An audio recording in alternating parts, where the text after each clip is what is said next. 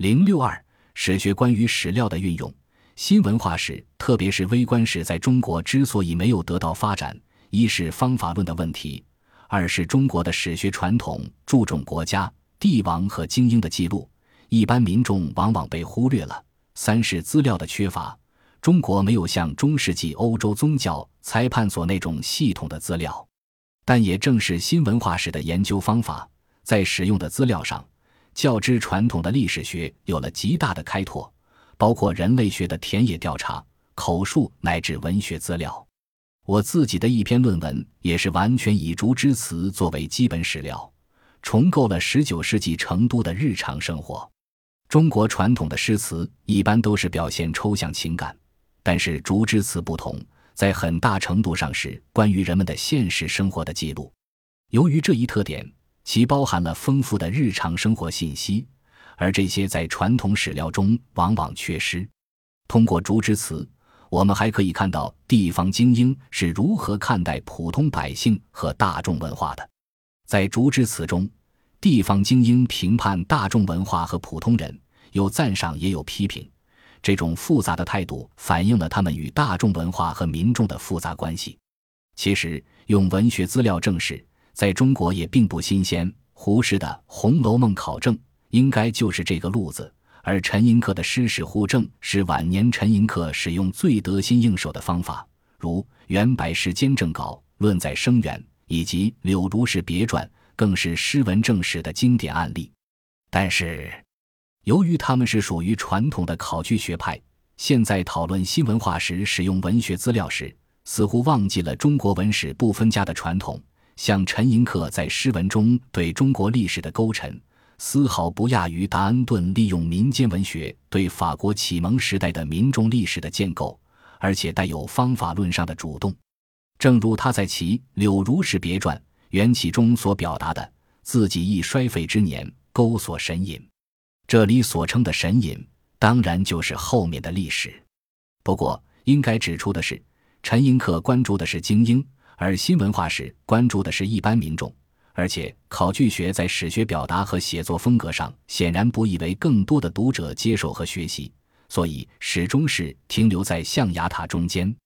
我阅读了关于袍哥的几乎全部文学的描写。例如，一九三零和一九四零年代出版的李杰人的长篇历史小说《死水微澜》，沙汀的在奇香居茶馆里，把文学的描述作为一个大的文化背景，看当时人们的眼中的袍哥。虽然这些文学作品是作者的创造，并非纪实的作品，但是这些文学资料却提供了历史资料中少见的细节。这些细节或许不是历史的记录。但是源于对当时社会的观察，可以帮助我们理解历史。文学的描写提供了当时社会文化的土壤和背景。其实，我们不应该简单相信文学就必然比档案缺乏真实性。可以确认，一份收藏在档案馆的秘密会社成员被苦打成招的供状，其实也并不比李杰仁和沙汀根据他们亲身经历和观察写的小说更接近历史的真实。这类被篡改的档案经常误导我们的研究。在过去的三十多年的时间里，我一直持续不断的收集关于袍哥的资料。除了国家、省市各级档案馆，我还检索了几乎全部的四川县区市的文史资料。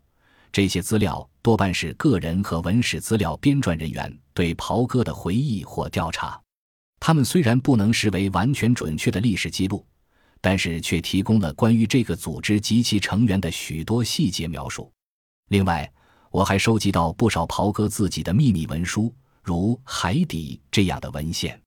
袍哥的文献艰涩难懂，因为中间包含了非常多的隐语、暗语。但是我在这方面已经做了相当长的准备工作，对其秘密语言已经进行过相当长时期的研究。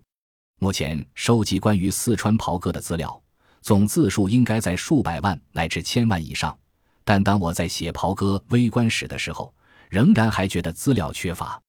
为什么这么丰富的资料都不放进这本书中？正是因为这本书是高度聚焦的，集中在川西平原上的一个袍哥家庭，定位是写一本微观的历史，一切的故事都是根据调查人沈宝元的田野调查报告来展开。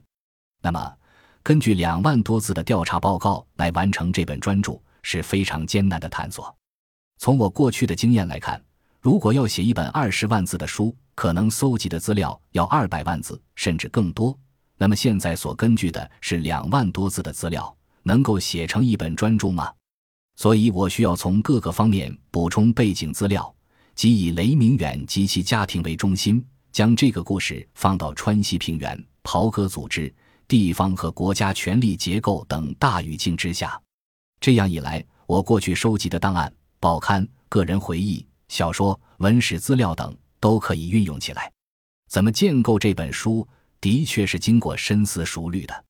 这本书的主线是根据沈宝元的调查报告，通过他这个调查报告所提供的一些线索，根据我过去对成都乡村川西平原的考察，再加其他文献资料，应该说是基本上解决了资料缺乏的问题。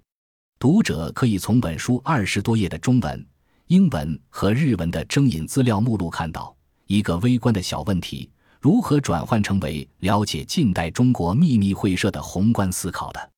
中国史与世界史的融合，可以有各个层次和各个途径，多学科和多元化，无疑对中国的中国史和世界史的研究都是有促进的。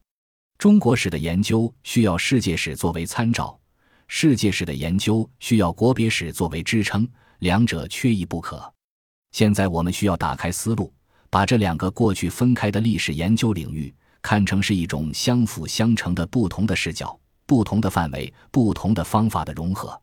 或许他们也可以被视为是大历史和小历史的辩证关系。中国史相对世界史来说是小历史，但是中国史相对于中国一个地方或者一个具体问题来讲，就成了大历史。所以，大小历史可以因为时间和空间的跨度，也可能因为不同的参照系。而发生概念的游离，并在不断的转化和演变的过程中，中国史学的传统是精英视野，对大事件和英雄人物的研究占主流地位，对民众的研究十分薄弱。最近二三十年，这个传统不断的在改变，历史学家的眼光逐渐向下，这就是中西方史学交流的一种结果。我本人的研究也是在这个时期发生了转向。这个转变包括了许多复杂的因素，可能是在史学理论，可能是在选题，也可能是在资料，还有在方法理论等等方面与世界史的交流和融合。其实，从街头文化、茶馆到袍哥，读者都可以发现我在研究民众的方法论上所进行的探索。